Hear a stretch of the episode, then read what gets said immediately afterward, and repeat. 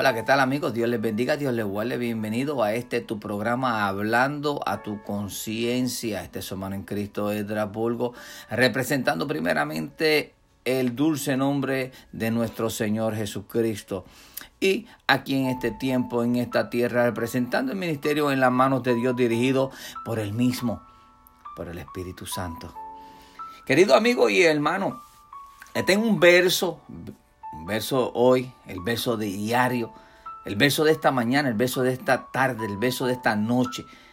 Quiero llevarlos al libro de Salmos 27, verso 1, y dice así la palabra en el nombre del Padre, del Hijo y del Espíritu Santo. Y dice así, Jehová es mi luz y mi salvación. ¿De quién temeré? Jehová es la fortaleza de mi vida. ¿De quién he de atemorizarme? Alabado sea el santo y bendito nombre de Cristo Jesús. ¿De quién he de atemorizarme? ¿De qué he de atemorizarme? Mi querido amigo y hermano, en esta preciosa y hermosa oportunidad que Dios me ha dado de yo poder llevar la palabra de Dios a tu casa, entrar a tu casa, entrar a tu aposento, entrar a tu conciencia. Este es tu programa, recuerda, hablando a tu conciencia. Sí.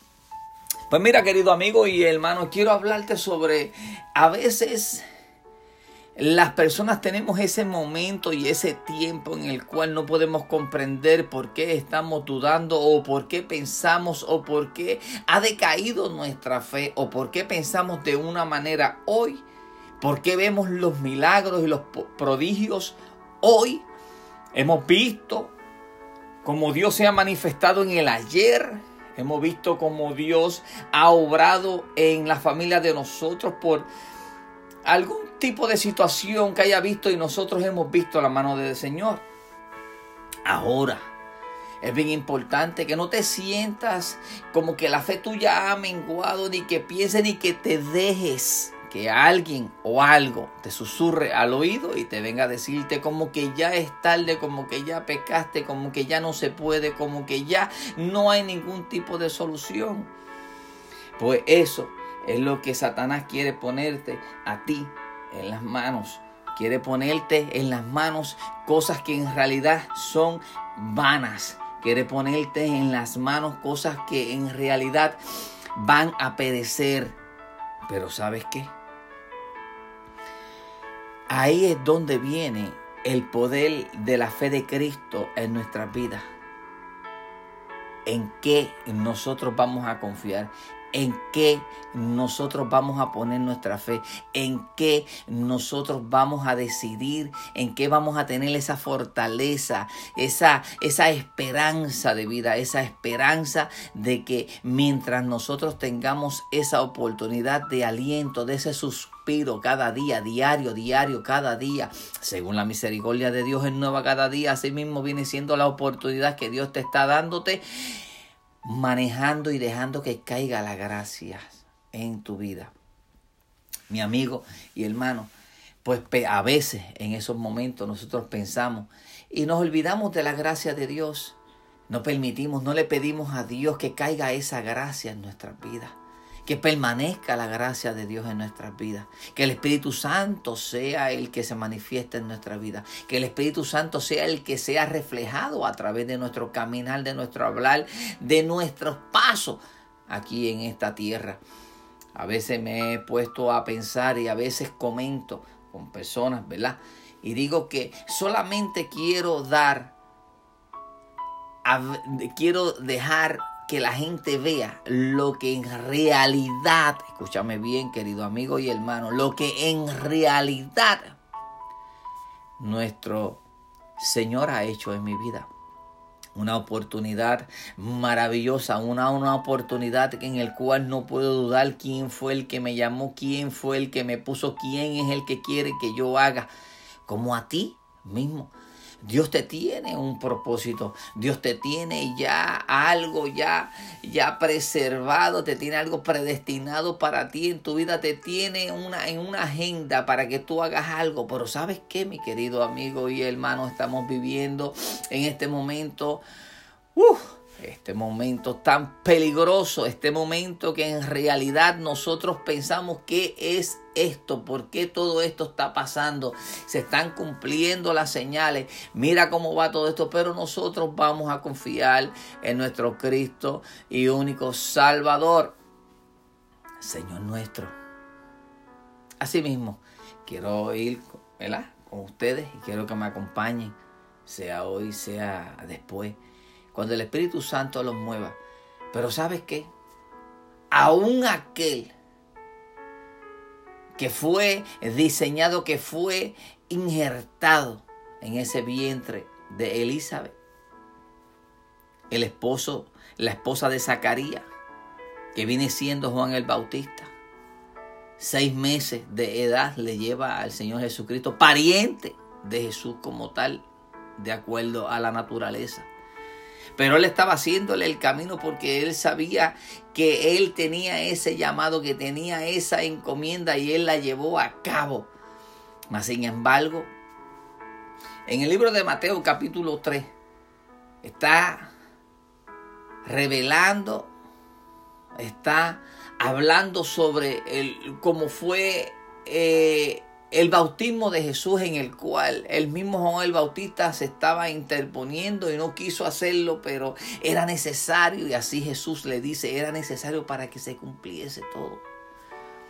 Ahora mi querido amigo y hermano, mira lo que en el capítulo 3 así mismo lo está viendo Juan, ve que los cielos se abren, ve que la paloma en forma corporal, según la señal que fue ya, que fue ya profetizada, está viendo, está escuchando la voz de nuestro Jehová, el Padre está en los cielos. Este es mi Hijo amado en el cual yo te le tengo complacencia.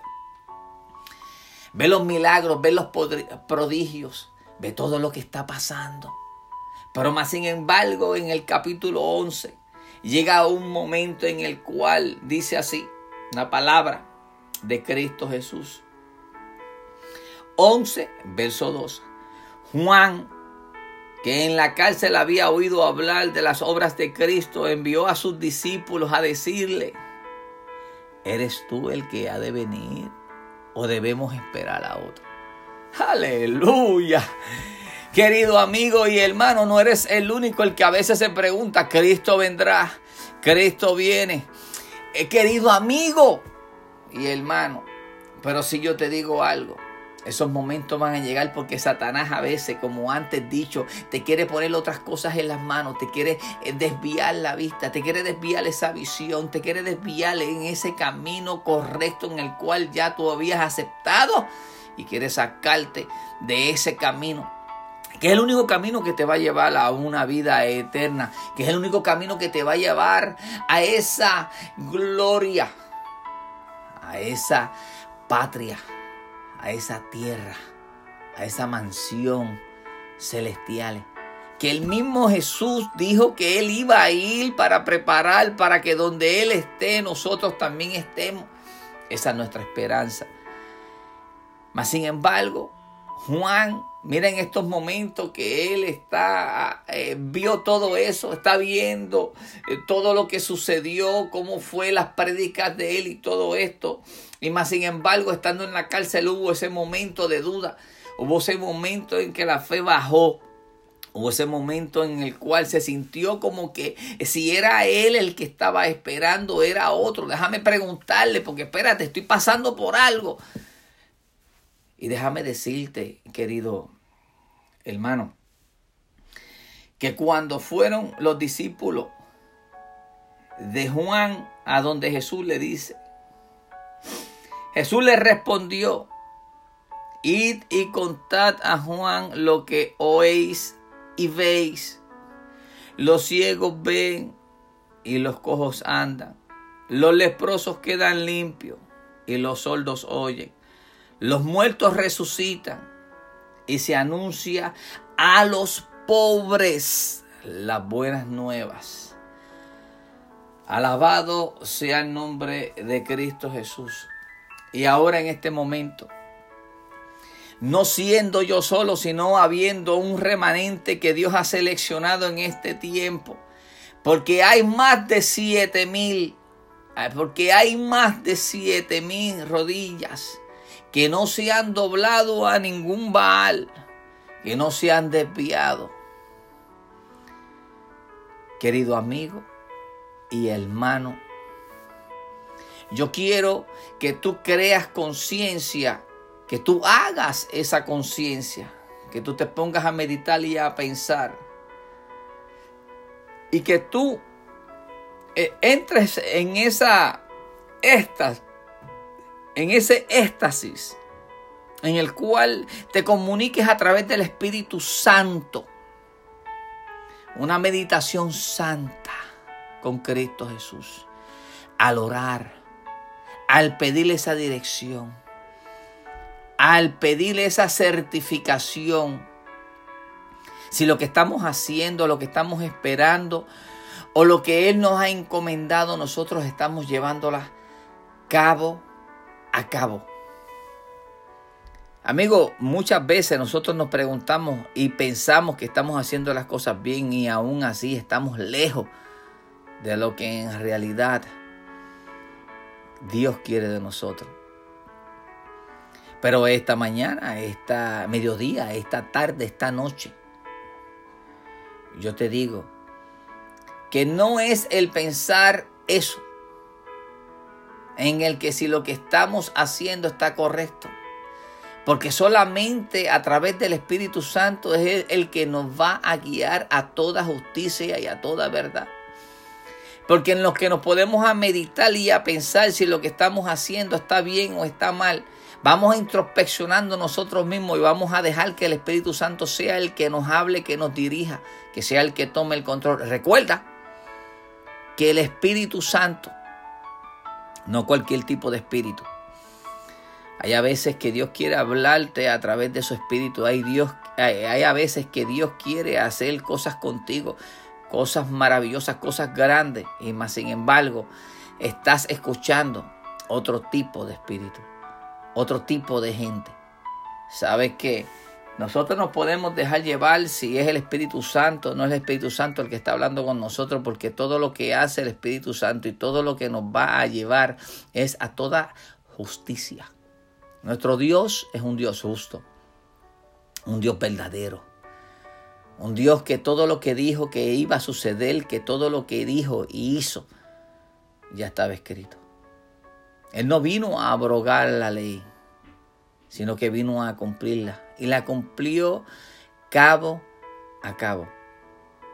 Amigo y hermano, así como estuvo Juan el Bautista, así mismo sabemos muchas personas que a veces pensamos, vendrá, no vendrá, está pronto, está cerca. ¿Qué hago? ¿Qué debería hacer? Pero en realidad no buscamos esa comunión con Dios para poder encontrar esa verdad, esa realidad, ese camino exacto, esa rienda exacta. Esto es así, el carpintero siempre está buscando la alineación, está buscando el nivel para que quede lo que va a construir, que quede de una manera exacta. Asimismo es nuestro carpintero. Quiere moldearnos, así como el alfarero. Quiere formarnos de una manera exacta y cuando hay algún tipo de, eh, de, algo que esté mal, algo que quedó imperfecto. Así como el alfarero vuelve y lo sumerge dentro del lodo, vuelve y lo sumerge dentro del agua y vuelve y lo pone en el torno y nos sigue y nos vuelve a comenzar. Asimismo, cuando nosotros pensamos de la manera que pensamos o que venga cualquier tipo de, de pensamiento a nuestra vida o que venga cualquier tipo de decisión mal que te saque del camino de Dios, del propósito de Dios, asimismo Él lo hace. Él a veces nos coge y nos moldea porque quiere que el propósito de Él se cumpla en nuestras vidas. Yo quiero que el propósito de Dios se cumpla en tus vidas. Y por eso es este programa, hablando tu conciencia, y quiero decirte que confíes en Él, que esperes en Él, que mientras estás esperando y estás confiando en Él, que trates de amar a tu prójimo como a ti mismo. ¿Cómo? No le vas a hacer las cosas que a ti no te gusta que te hagan. Vas a desearle todo lo mejor. Vas a orar porque el propósito de Dios sea, se cumpla en la vida de ellos. Vas a orar porque si tiene un corazón malo, que tú ores para que Dios le cambie ese corazón. No seamos como Jonás. No queramos coger una venganza y pensar en nuestros propios, en nuestras propias concupiscencias. Pensando en cómo sería o que cómo nosotros vamos a arreglar. Nuestro Dios no piensa como nosotros. Quiero, mi querido amigo y hermano, que en esta tarde, que tú te pongas a pensar y medites en estas palabras que te voy a mencionar ahora. Queda poco para la venida del Señor.